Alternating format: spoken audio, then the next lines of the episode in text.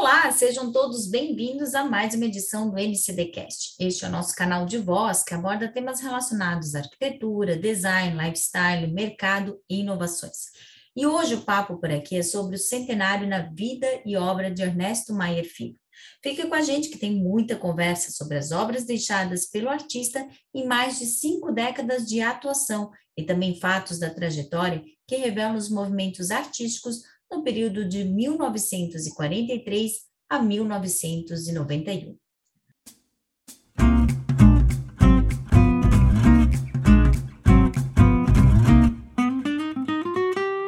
No ar, mais um NCD Cast, seu podcast especializado em arquitetura, design, decor e mercado. Mas quem foi Maier Filho? O homem que se autoproclamou embaixador de Marte na Terra pincelou um planeta imaginário repleto de jardins. Abriu a mente de muitos para a crença de um pedaço de solo distante, florido, bonito, onde não existia guerra, luta nem disputa por poder. Os causos fabulados viraram temas de crônicas publicadas no extinto jornal O Estado.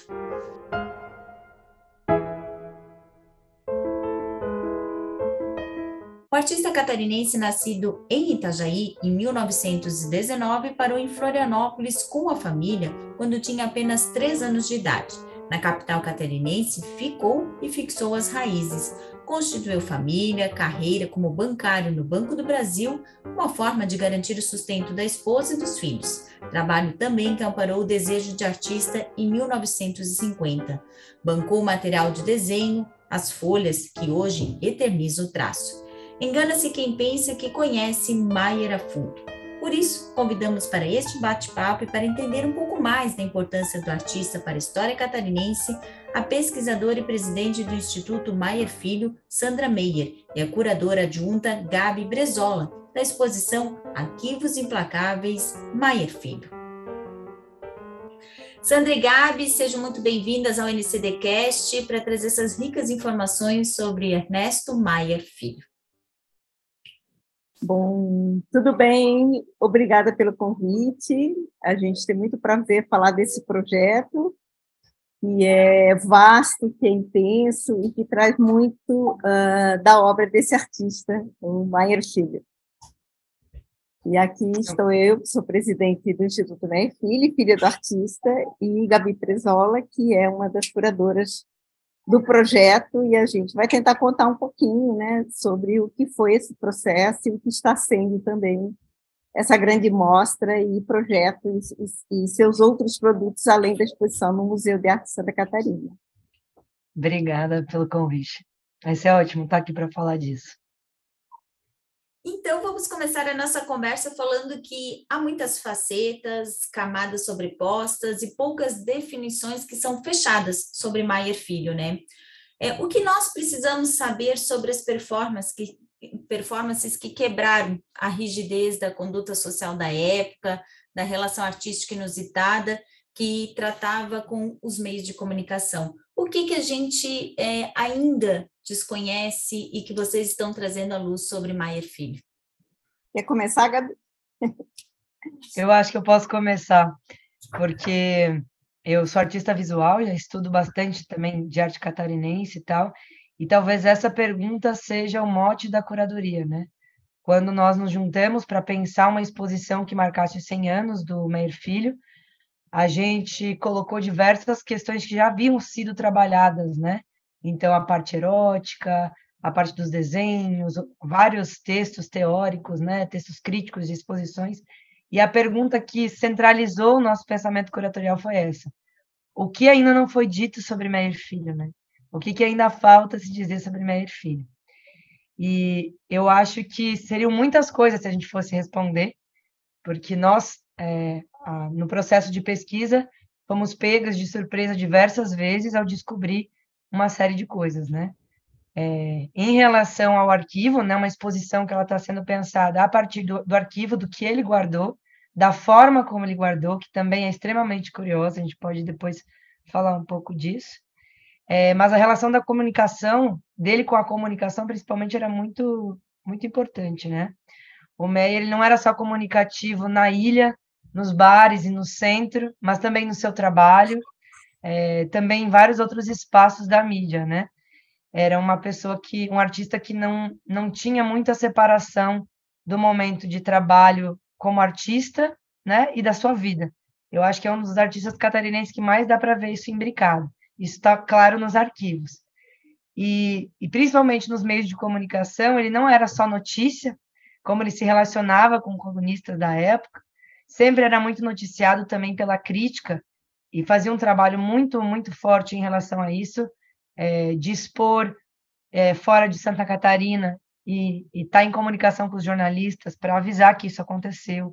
Né? Ele, ele tinha uma relação muito forte com o meio cultural, então ele vivia fazendo é, força para que o trabalho dele tivesse visibilidade e sempre muito em contato com outros artistas que estavam próximos, né? Então a gente tem aí, dentro da própria exposição, a gente deu visibilidade para isso. Notícia da primeira exposição fora de Santa Catarina, do primeiro salão, da fundação do Museu de Arte de Santa Catarina, é, acontecimentos desse tipo, e outros, né, como o caso do programa do Jornal do Almoço, em que ele participava é, durante um minuto todos os dias, cacarejando, né? Isso, se a gente for pensar para a comunicação, para o jornalismo, hoje seria uma performance quase inconcebível, né? Mas para a época, e pensando no meio da arte, era extremamente inovador. Então, tinha. É, é era, era o que os artistas da, das vanguardas francesas e tal estavam fazendo também, né? Era o que dadaísta, os dadaístas estavam fazendo de alguma maneira. Então, a gente traz essa notícia, traz ele é, é, aparecendo. A gente não tem nenhum som disso, mas ele tinha essa participação. Ele tinha outro programa é, de auditório que ele era jurado. Ele tinha a conversa com uma tainha também, que era uma performance que ele fazia na TV, em que ele colocava uma tainha e conversava com ela, entrevistava ela. Além disso, também é, os, os happenings dele, né? A gente tem também os, os outdoors em que ele espalhou é, não só crítica, mas tirando o sarro dele mesmo, né? A partir do que ele ouvia de, de outras pessoas, né? Então ele espalhou. A gente contou pelos registros mais de seis outdoors pelo centro de Florianópolis, pela cidade de Florianópolis, né? É, em que ele colocava a própria obra e também é, colocava os personagens que ele criava em pensando e falando sobre o próprio trabalho. Então ele é, não só desenhava e pintava, como ele tinha uma articulação imensa com os meios de comunicação, sejam eles formais e também os informais, que o boteco, né, a, a, aquele, o centro de, de Floripa era muito o espaço pleno dele de comunicação, né, tomando uma cervejinha e fazendo desenho e se, e se relacionando com as pessoas. Então, essas, tentei dar uma resumida, assim, mas todo esse material, ele está na exposição, né, tem, tem muitos registros na exposição e no livro que a gente está, é, que a gente trouxe, né, para tentar trazer outras facetas do Meyer. E uma, uma delas, principalmente, não só de ele falar, desenhar em outdoors, é um, é um Meyer escritor também, que é um, uma coisa que é pouco conhecida ainda dele. Né? Então, na exposição, é possível ver textos dele, textos dele ao redor dos, dos desenhos e dos documentos, né? Gabi, você mencionou a questão do cacarejar, né? E aí, Sandra, eu queria falar um pouquinho dos galos, né? Os galos é, é um símbolo do, do Meyer, e aí eu queria saber que brechas que eles abrem, né? O que abriram na época e quais os significados é, dos galos de Meyer. A gente pode pensar isso de diversas formas. Primeiro, se a gente voltar lá na infância dele, né, era muito comum em Florianópolis, até mesmo em Itajaí, porque ele nasce em Itajaí e vem para cá aos quatro anos, né? Então, as pessoas moravam em casa, evidentemente, tinham quintais grandes, tinham, os espaços, né? Domésticos eram maiores, assim. E o, o avô, né? Uh, o Ernesto Maia, uh, aliás, o pai dele, né? Meu avô, criava gado, ah, galos de raça, enfim, eram galos grandes, assim, então era uma época onde havia briga de galo também, né? Era algo corriqueiro na cidade, né? Depois, mais anos depois, foi proibido, enfim. Então tem uma cultura que tem a ver com a ave, com essa figura que vem desse convívio de infância, mas ao mesmo tempo também tem os aspectos simbólicos da força do galo, o galo, né? ele é muito uh, em, a França, Portugal tem, tem esse animal como né, algo simbólico, emblemático. Assim. Eu acho que isso tudo foi juntando, e ele sempre teve interesse em avicultura, em, né, em plantas. Ele disse sempre, me lembro, algumas vezes ele falava, se ele não fosse artista, ele seria agrônomo. Ou seja, ele iria para esse lado da terra, né, do, do cuidado da terra, cuidado do, com o animal, principalmente as aves. Ele tinha esse fascínio, né? Então a gente pode também puxar um fio daí. Eu acho que sempre é difícil explicar, né? né, essas fontes, né, de, que a gente chama comumente de inspiração, né, que é também de expiração, né, como que ele também expressa isso tudo, né. Isso foi se tornando uma espécie de alter ego, assim, e que foi também uma armadilha, porque ele cada vez mais ele foi cultuando essa imagem do, do, uh, do galo, né, da, da, figura do galo, até ele ser confundido até, porque ele andava rapidinho, ele tinha a voz muito aguda, então ele se fez um pouco performativamente, assim, como é, né, próximo a essa figura, mas ao mesmo tempo essa figura engessou. Não é à toa que ali nos anos 80 ele cria um outdoor imenso, né? A, a Gabi já falou da questão da comunicação que está dentro da exposição esse outdoor, né? A gente já chega na exposição no Museu da Santa Catarina já tem esse impacto, né? É, e está escrito lá, Rombaixo, Floripa, uh, Filho só sabe pintar galos. Porque as pessoas dizem, ah, mas só pinta galo. Tinha mais, algumas provocações, né? E ele respondeu à altura, e acho que a exposição também responde, né? e fala disso, né? O quanto esse artista é muito facetado, o quanto ele é múltiplo, né? o quanto a produção dele é, é, é vigorosa, é potente, mas o galo, de fato, é, vamos dizer assim, vamos dizer que é a Coca-Cola do meio né? É aquilo que todo mundo pega de primeira. Ah, o pintor de galos, né? Então ele, ao mesmo tempo ele cria essa imagem, ao mesmo tempo ele tenta desmontar também, porque ela ela chegou num lugar que também que talvez ele nem imaginasse, né? Mas ele é certo que ele pintou milhares, né? Milhares deles diferentes. É muito surpreendente quando você vai, mesmo na exposição e no livro que a gente produziu, e vê a quantidade, né? nenhum é igual ao outro. Ele sempre dizia, nenhum é igual ao outro. Ou seja, essa capacidade né, de fazer o mesmo diferente, né?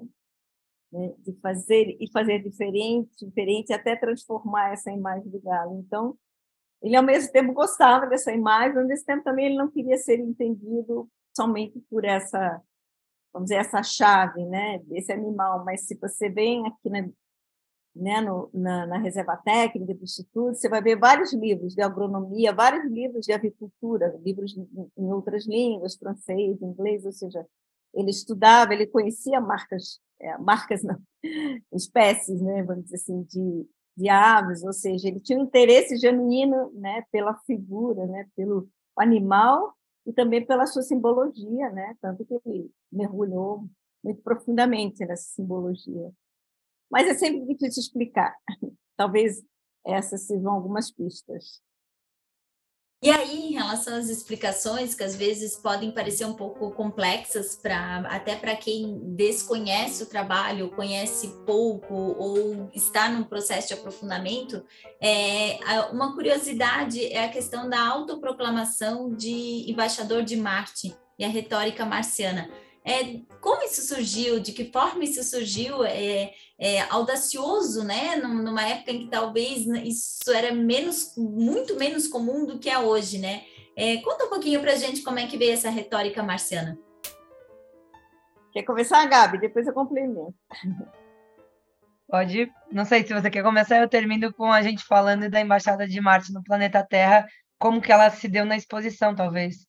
Pode Sim, ser? Bom, posso começar com a história que ele mesmo contava, que em 1964 ele foi, foi ali uma das primeiras exposições que ele fez fora daqui de Florianópolis, né? Era muito difícil um artista daqui expor, principalmente no eixo né, Rio-São Paulo, que é o, o, né, um eixo tão forte na produção e na visibilidade, né? Ele lutou muito para sair, né? Dessa, desse lugar aqui, dessa ilha, né? Então, ele conta que ele estava num hotel, que ele estava se preparando para ir para a exposição, né? e aí bota alguém na porta e essa figura diz: Quem é? Quem é que está batendo? Aí essa figura diz: Eu sou um cidadão de Marte, eu sou um marciano, eu gostaria de convidá-lo a conhecer o meu planeta. E aí travou-se uma pequena conversa e ele foi. E ele foi inúmeras vezes. E cada vez que ele ia, ele trazia um imaginário, ele criava uma narrativa dessa visita que tinha a ver né? E depois a gente pode fazer, falar dos Jardins de Marte, né? essa instalação que o Tropicalista está criando agora e que está né, super bonita, mas a ideia é que Marte, né, a pergunta por que, que os Jardins de Marte são tão bonitos, né? por que, que a vida em Marte é tão boa, é tão auspiciosa, porque não há guerra. Ou seja, ele faz uma espécie de analogia entre o planeta Terra, entre a sua cidade, né, Florianópolis, e o mundo marciano. E aí ele vai tecendo críticas ao circuito artístico, ao comportamento humano, né? as idiotices, né? as, uh, uh, né?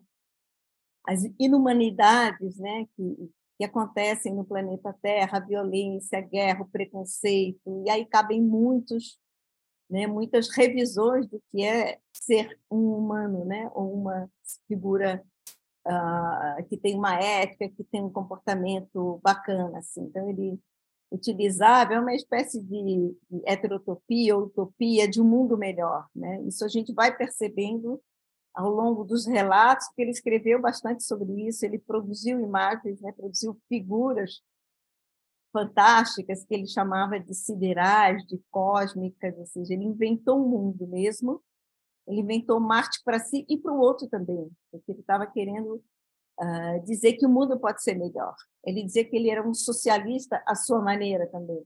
Então ele estava querendo, né, fazer um, um, né, um criar um, um, novo pensamento, uma nova ideia de que o mundo poderia ser através dessa relação que ele cria com Marte. E aí aconteceram muitas coisas.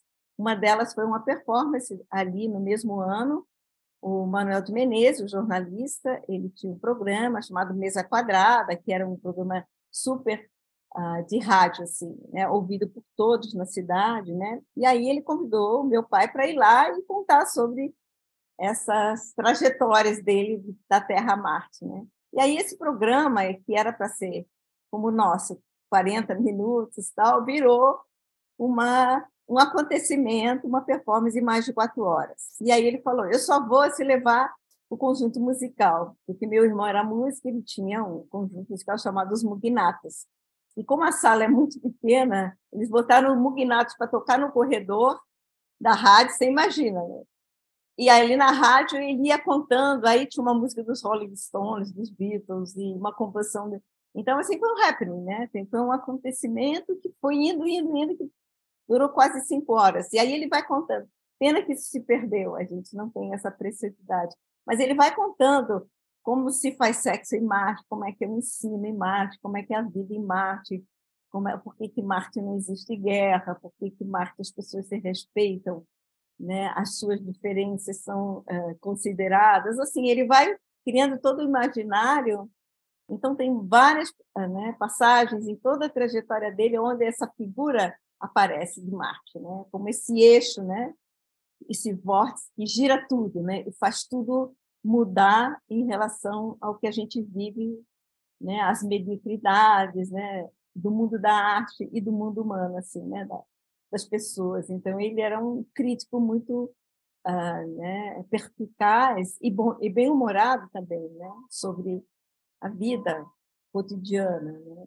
E aí eu queria que já passo talvez agora para a Gabi para ela falar um pouquinho de como é que elas viram essa, essas narrativas e como é que elas levaram para essa exposição, como é que ela está sendo mostrada né, no, nos arquivos implacáveis Meir Filho lá no museu. Sim, é, uma arte para Meir Filho é meio que o mundo ideal, né? Esse mundo que, que, ele, que, que, na verdade, ele cria, mas que já existe também, né? É sempre uma jogada de ficção e realidade que, que as coisas se misturam e para ele não tem muito essa diferença, né? Porque ele acreditava de, de fato que ele tinha ido a Marte, né? A, a entrevista legitima isso. Então a gente tem uma série de coisas. É um momento em que está se falando da exploração espacial, né? As notícias. Ele se compara, né? Ele fala sobre Orson Welles também. É, tem um texto super lindo na exposição que é respeitável público que tem é, um pouco disso. Então, ele está falando de uma coisa extremamente política também, né? É, e muito é, conectado com, com, com uma coisa que não é só das artes, mas é mundial, né, que são questões humanas. E aí a gente vai pensar também que sobre o modernismo, né, de como que ele trabalha, é, pensando sempre a partir do global. No caso dele, intergaláctico, né? Se a gente fosse pensar muito além do, do Sol local. E aí é curioso pensar que ele está olhando para os casarios, ele está olhando para a cultura ele está olhando para tudo isso, ele está desenhando, ele está trazendo isso para os trabalhos dele, ao mesmo tempo que ele cria cenários quase que etéreos desse ideal, né? Desse Marte. Então, é sempre um entre Marte e Santa Catarina e Florianópolis, né? E aí a gente pensa Marte como esse lugar ideal também das artes, né? E quando ele é o embaixador de Marte no planeta Terra, a gente também consegue pensar que ele é o embaixador das artes em Florianópolis, né? Em todas as vezes que ele faz esses movimentos de sair da ilha para poder olhar a ilha de fora, né? Para poder olhar por algum satélite, para poder ter outras visões da ilha, né? Então isso está muito presente nas imagens que ele traz, né? Tanto formalmente, esteticamente, mas principalmente nas ações dele, nas ações políticas dele, né? De, de mandar. Tem muitos documentos no meio desse arquivo em que ele oferece obras para instituições fora de Santa Catarina, né? Que ele documenta extremamente feliz outra exposição no Rio de Janeiro, em Mar del Plata. Então ele está sempre pensando o local e o global, que é a, é a gênese também do, do modernismo, né? Esses trânsitos entre local e global, esses trânsitos entre o popular e o erudito, porque ele era, embora ele fosse autodidata, ele era extremamente culto, né? A biblioteca dele é fantástica, ele tinha tinha os livros de avicultura, mas tinha também várias questões espaciais ali no meio e tinha também livros enormes de, de história da arte, de pintura que ele comprava até né, na livraria é, Anita Garibaldi, aqui no centro, que foi uma livraria também importante, que abriu para eles exporem, né, para o grupo expor num, ali. Então, a partir disso tudo, de todos esses arquivos, a gente consegue construir uma, uma narrativa sobre o modernismo em Santa Catarina e em todos esses movimentos de criação de grupo, de associações, né, de, é, de circulação pelo Estado, pelo Brasil, com, com as exposições. Então, a Embaixada de Marte no planeta Terra é esse contato dele como artista, dele como artista com outros artistas locais, levando para outros espaços, né? E criando esses espaços também possíveis de circular e fazer arte, né? É, como um idealista, né, de alguma maneira, mas produzindo muita coisa na prática, assim. É assustador de incrível ver a quantidade de, de exposições e de movimentos que ele que ele protagonizou, assim. E aí, nesse sentido, também, os escritos, impressos, charges, fotografias, vídeos, pinturas, todas retratam um recorte do surgimento da arte moderna por meio do Maier Filho, aqui em Santa Catarina, né? Como é, Sandra e Gabi, vocês enxergam a importância deste aspecto para a difusão é, do processo criativo ah, no Estado? Bom, a gente está falando de acervo, a gente está falando de arquivo. Né? Eu acho que a exposição ela chama atenção não só para a obra dele enquanto artista, enquanto um dos vamos dizer, fundadores do movimento de arte moderna de Santa Catarina, especialmente ali com o grupo de artistas plásticos, que em 1958 se une, onde estavam Assis, enfim, uh, Rodrigo Diaro e Viquete e, e, e, e, tantos outros, né? Era, um, era o grupo dos nove, ou seja, tem esse momento importante que é, que é fundador, né?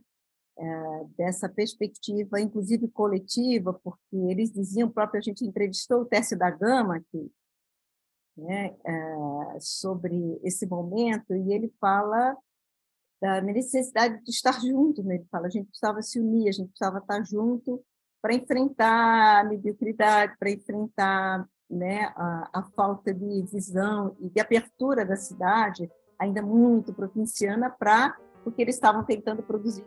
Gabi, se você puder hum, dar continuidade no, na questão da, da, da importância é, da arte moderna é, ter surgido em Santa Catarina por meio do Maier. É, eu, eu sou um pouco. Acho um pouco delicado a gente dizer quando o modernismo surgiu.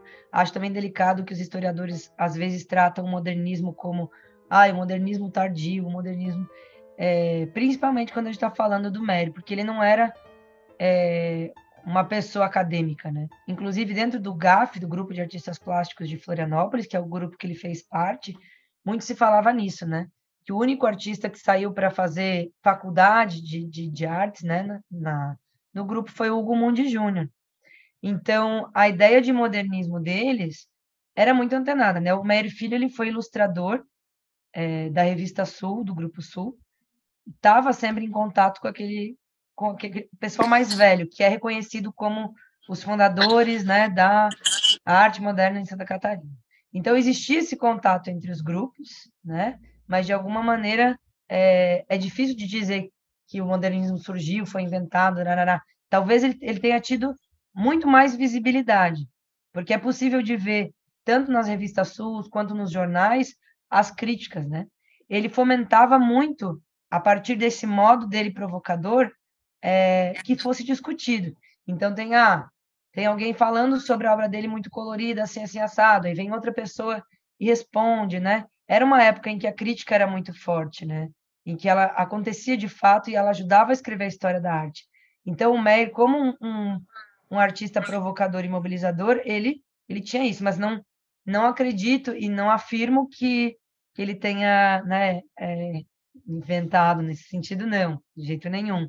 Mas com certeza toda a obra dele, do próprio grupo que ele fazia parte e do Grupo Sul, enfim, fizeram com que Santa Catarina entrasse de alguma maneira para o mapa né, das artes. Né? O movimento de sair daqui, né? o Grupo Sul fez várias viagens para São Paulo, para o Rio de Janeiro, para aparecer, para dizer, olha, a gente também está produzindo. A gente também está fazendo o que vocês fazem aí, né? Que é quase o exercício do que os paulistas, os cariocas, os mineiros faziam em relação à arte europeia, né? Então, nesse sentido, com certeza, o volume de produção e esses movimentos foram muito importantes para assentar, né? Para dizer sim, aqui a gente também está produzindo um, trabalhos e obras que, que se encaixam nessa ideia de modernismo, né? É, Sandra, você quer continuar? Você estava falando. É, ele, ele não seria o único, evidentemente, né? Mas talvez seja um dos mais entusiastas, assim. Então, antes dele, a gente teve o Martinho Diaro, né? A gente teve, uh, né? Uma, uma primeira geração, vamos dizer assim, que começou, que, mas que uma geração que teve oportunidade de estudar fora, de fazer um curso de belas artes, né? Essa geração ali é, do meu pai é uma geração que foi autodidata, com exceção de alguns, né? É que transformou aqui de dentro mesmo da ilha, né? Sorvendo informações de fora, comprando livros e né, se, se autoformando, digamos assim, né? E, e, e, lendo e tentando entender esse momento da arte e ao mesmo tempo olhando para o local, né? Olhando para as paisagens, olhando né, para o boi de mamão, por exemplo, como é essa, esse folguedo, né, também ele pode ser é, pensado de outra forma, enquanto, né, enquanto movimento, enquanto né, afirmação de uma cultura, assim, então tudo isso vai sendo né, desenhado e havia um isolamento muito grande, assim, né? E sempre se falou muito, ah, é um movimento tardio, tal. Eu também não sou muito afeita a essa teoria do tardio, né? como se houvesse somente um ponto fundador do modernismo e tudo que vem depois é atrasado, o que vem antes é, é avant-garde. Assim, né? O que acontece, por exemplo, teve um, esse ano uma exposição que foi muito interessante, chamada O Haiku Parta, Ficções do Moderno no Brasil, e que foi uh, desenvolvida pelo SESC São Paulo. Né? E essa curadoria foi muito interessante, porque, na verdade, eles trouxeram né, uma ideia muito mais uh, aberta do que poderia ser o modernismo no Brasil, né? né? não situando na semana de 22 como o fator maior, a gente sabe que teve uma importância, mas o modernismo no Brasil foi muito mais do que aquela semana e aquelas pessoas que estavam envolvidas, né? Aquilo foi um manifesto, foi um ato, mas o modernismo é muito mais complexo e ele tem várias, vamos dizer assim, tecidos e camadas que tem a ver com a arte indígena, que tem a ver com a, com a arte preta, que tem a ver com a cultura popular, enfim, né? Uh, que tem a ver com vários uh, meandros, assim, várias manifestações, inclusive aqui no sul do Brasil, em Florianópolis, assim. Então, essa coisa que nós viemos, né, fizemos uma coisa menor, o que viemos depois, e tudo que veio antes é o que funda, enquanto, assim, né, a, o, né, a origem, né? Eu acho que a gente pode também desmontar um pouquinho essa ideia, né? E pensar o que essa exposição tentou pensar de uma forma muito interessante e, e evidente a partir de um recorte, né? Que uh, essa questão modernista é muito mais ampla e, está na dança, e está no teatro, e está em outras áreas, né? E está aqui em artes visuais com essa, com essa turma aí, principalmente falando agora mais especificamente do GAF, né? Que resolve dizer para a cidade, né? Nós somos artistas, né? E somos pessoas que queremos, né? Ver essa cidade transformada, transformar e pensar a arte como algo muito mais amplo do que já está se fazendo até então. Né? Inclusive, o Técio lembra que eles eram chamados de comunistas, né? loucos comunistas, porque faziam algo que era diferente do, do que já estava estabelecido. Então, acho que essa ideia do modernismo, ela prescinde de data, né? É esse movimento, né, do moderno, do contemporâneo, de estar tá sempre questionando, de colocando as, as coisas em questão, arte é isso, arte é aquilo, né? O que pode vir a ser arte, o que não pode também, e o que se pode inventar ainda a partir disso, né? Então, acho que essa geração fez isso a seu modo e outras gerações continuam a fazer também esse movimento, né? É, assim, inestancável que a arte produz, né, na sociedade, assim. Agora eu gostaria de falar um pouquinho sobre o acervo e que, na verdade, vai trazer um pouco também da, da linha, da trajetória, né? A gente já está falando bastante da trajetória, mas mais para quem, é, para a gente entender um pouco da, de duas fases bastante importantes da vida do, do Meyer Filho, né? É, o acervo a gente pode dizer que ele é dividido em duas etapas, né?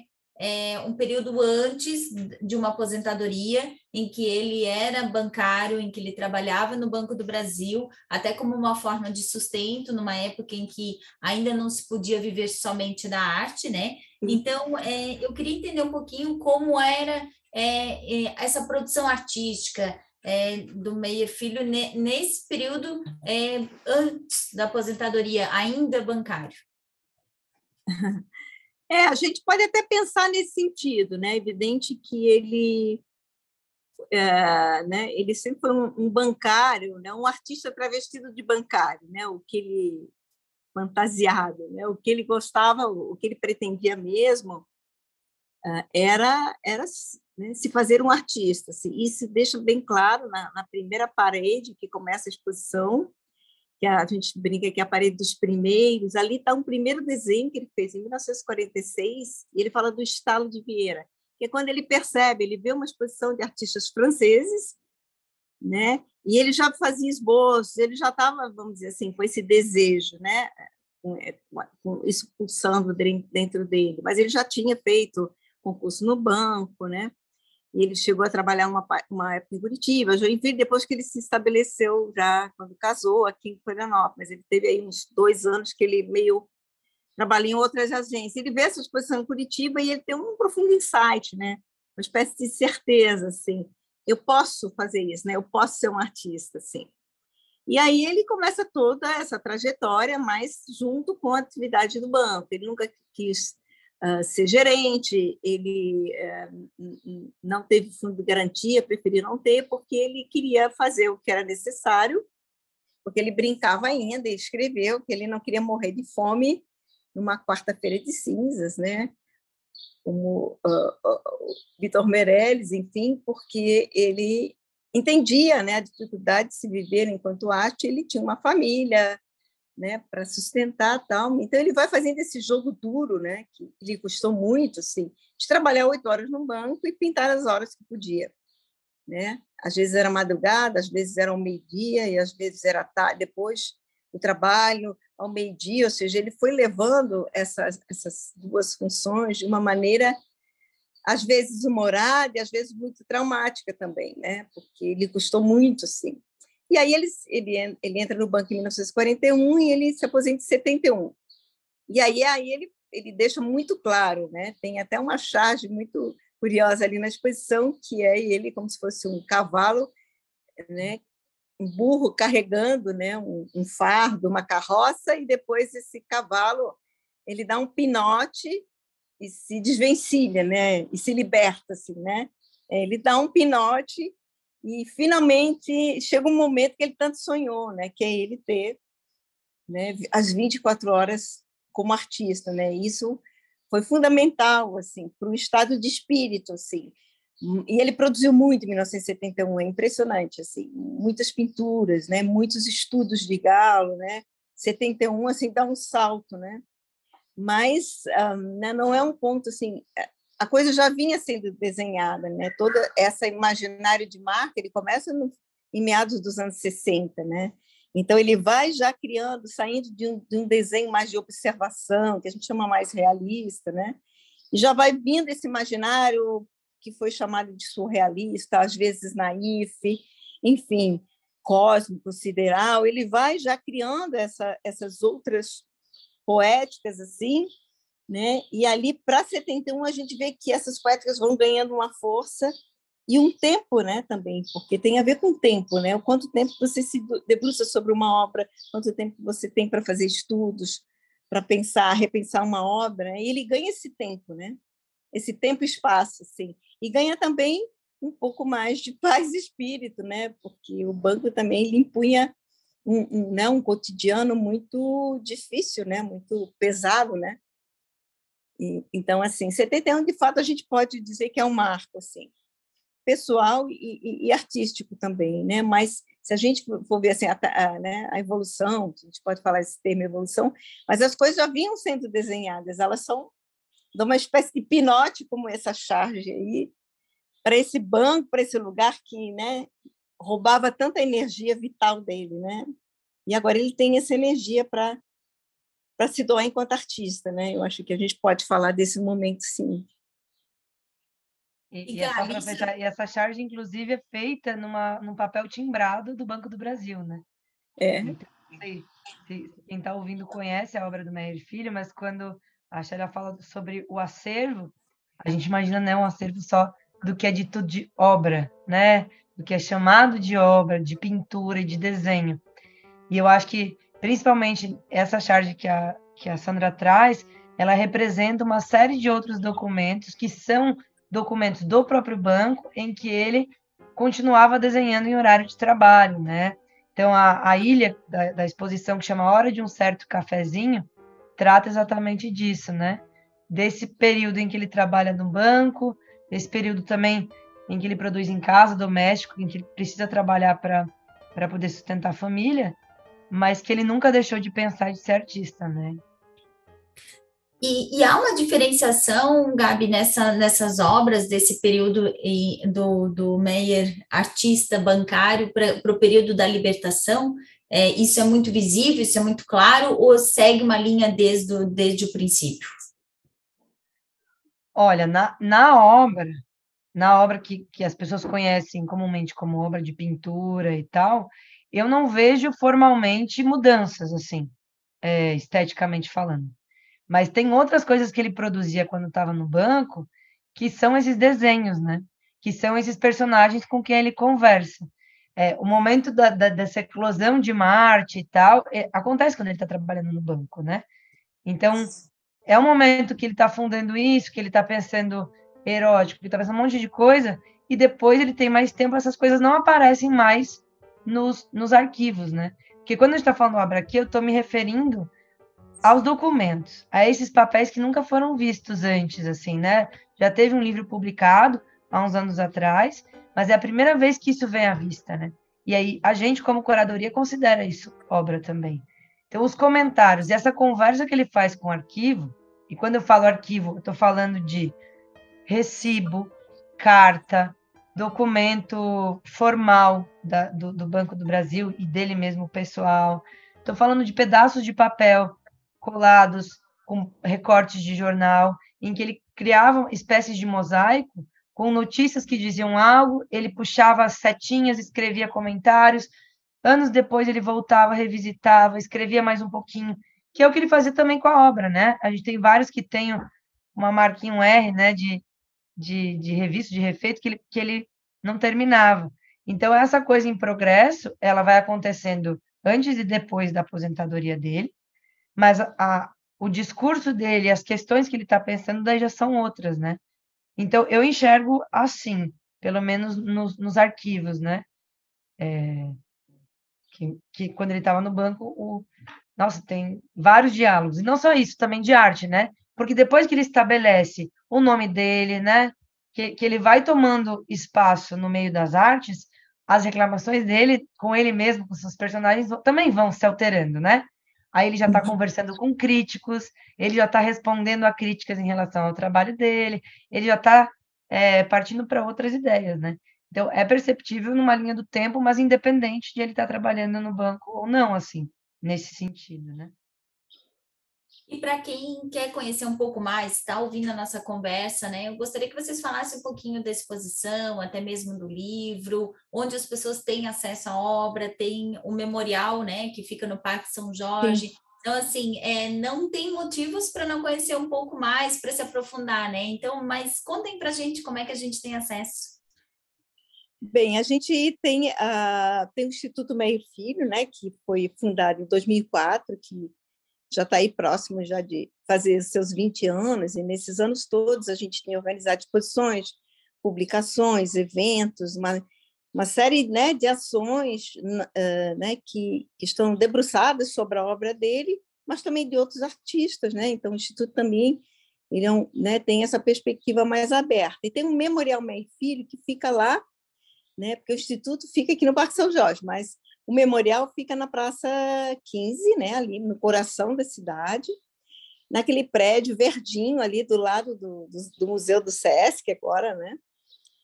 E, então esse prédio ele trabalhou, meu pai trabalhou ali nos anos 60, começo dos anos 70, foi a primeira agência do Banco do Brasil.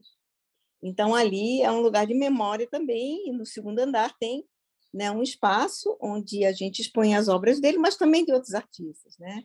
O memorial, por uma demanda assim que foi acontecendo muito naturalmente por conta da necessidade de espaços de arte, né, de exposição, né, o memorial acabou virando um espaço de arte contemporânea, né, aí com a chamada do nome Mer, mas não, não somente com ele. E falar desse projeto assim especificamente, que é os Arquivos Implacáveis, é um projeto que a princípio, né, comemora os 100 anos de nascimento dele, né, que seria em 2019, né? Ele nasceu em 19, né? Mas uh, 1919, mas com a pandemia a gente foi adiando e também com todo o percurso, né? Os percalços de você desenvolver um projeto, captar recursos, né? Enfim, é toda uma, uma trajetória. E aí a gente conseguiu realizar essa exposição esse ano, então praticamente cinco anos, né, de de trabalho, mas assim, o projeto é bem amplo, então ele tem um site, que é um dos o último produto que a gente vai lançar lá no dia 19 de janeiro, né? A exposição ela fica no Museu de Arte Santa Catarina até 22 de janeiro, aí gente, atentem para a data. Não abre na segunda-feira, mas de terça a domingo fica tá, até 8, 9 horas da noite.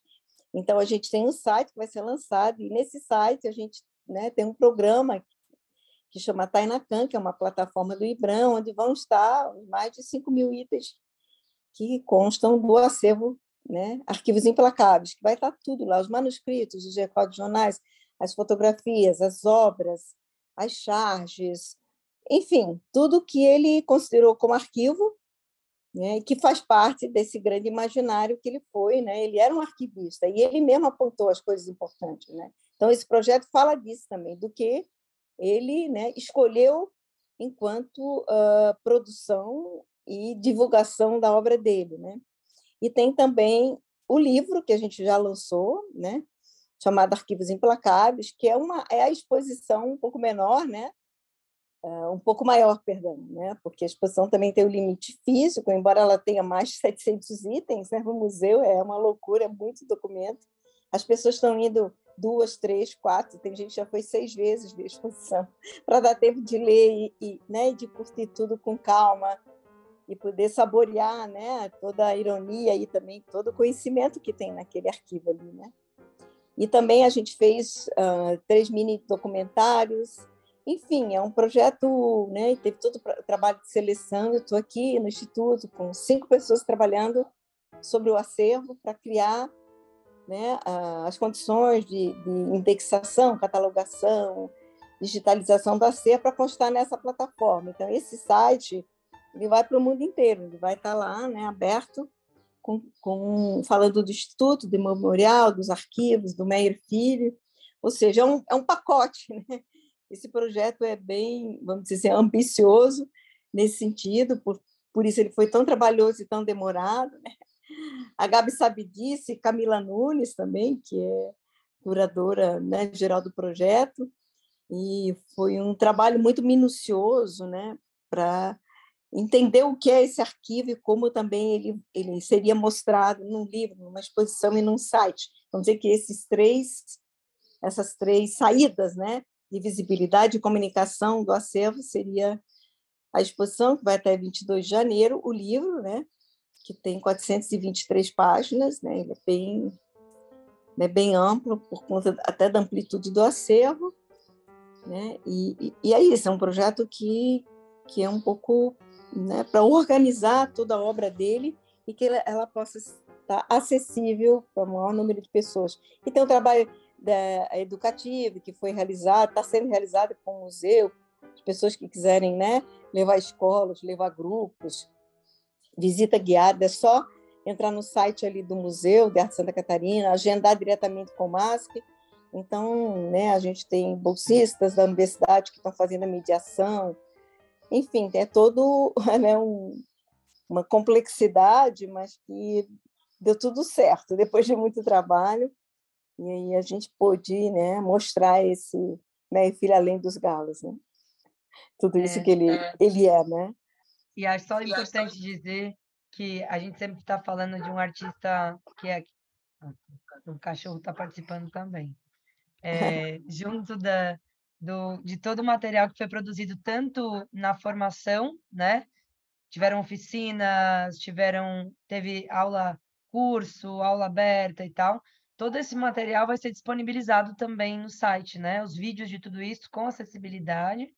E o livro que a, que a Sandra falou também em formato PDF vai estar no site. E o material educativo. Então, além de estar tá acontecendo a, a exposição, o, todas as ações, tudo isso vai estar tá disponível para leitura e download gratuitos, né? Enfim. Muito legal saber de todas essas novidades, né? Do que tá por, do que está por vir, do que já existe, né? E aí a gente, o ano está quase terminando, a nossa conversa também. E, e, e, a gente queria trazer uma reflexão sobre essa mistura de, da realidade com a ficção do Meyer Filho e o que, que a gente pode levar para a nossa vida e para o ano novo que está quase aí, principalmente na, na arte, na, na proliferação da arte, na divulgação do, do, do trabalho? Então, uh, eu acho que, acima de tudo, que a arte é trabalho, né? a arte é uma, né? é uma é um campo de conhecimento que é imprescindível, né? que é fundamental para a existência humana, né? E, e esse, por exemplo, né? Esse é um núcleo de, de arquitetos, né? Que tem a ver com, com esse outro universo. Então, eu acho também super bonito e saudável, né? né? Essa essa conversa que a gente tem tido, né? Entre arquitetos, entre decoradores, entre artistas e, e, e, tantas outras áreas, jornalistas, né? Porque assim a gente vai criando um espaço, né? Um espaço-tempo, né? Para essa produção artística que é tão potente na ilha, né? Então não foi fácil produzir. Eu achei que seria muito mais fácil, mas encontrei muitos muitos desafios, encontramos, né? Muitos deles muito próximos ao que meu pai passou, né? Então ainda, né? Essa perspectiva da importância da arte, né? que não é possível viver sem arte, sem cultura, né? As pessoas, ainda tem pessoas que tem pessoas que ainda acham que pode viver sem arte e cultura, né? Enfim, meu filho foi esse homem, né, que lutou bravamente, né? E que uh, né, para fundar, para criar um circuito de arte no seu tempo, né?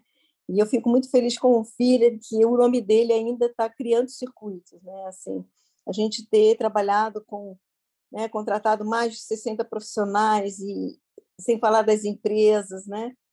tudo que foi envolvido, todo o recurso que foi repassado a esses profissionais, inclusive na época de pandemia. Então, né, comprovando mais uma vez a importância da arte enquanto meio né, de economia mesmo, né, como um, algo fundamental né, para que um país também cresça economicamente, né, a valorização da cultura. Então, fica aí né, o nosso desejo né, através desse artista, esse grande artista, esse homem que viveu intensamente o seu tempo, que nessa exposição inspire, motive, né, inclusive as pessoas a cuidarem dos acervos, né? As pessoas me falaram muito, nossa, que que acervo fabuloso, porque grande parte dos nossos acervos estão sendo destruídos, porque às vezes é muito difícil, né, mesmo manter um acervo, que a gente também quer que esse acervo do Meio Filho, esse arquivo também inspire né, na, no cuidado com outros acervos da nossa cultura e arte também. Então, super obrigada, Shaila, por esse espaço. Agora deixo a palavra para Gabi falar também. Não, acho que você já, já falou tudo, assim, né? Essa, essa embaixada de Marte que o, que o Meyer construiu, né? E que abriu para que, que essas vozes essas intenções que a Sandra coloca, eu acho que essa embaixada permanece, né? Mesmo o embaixador tendo ido para Marte já, mesmo que ele tenha nos deixado, eu acho que a embaixada continua aqui.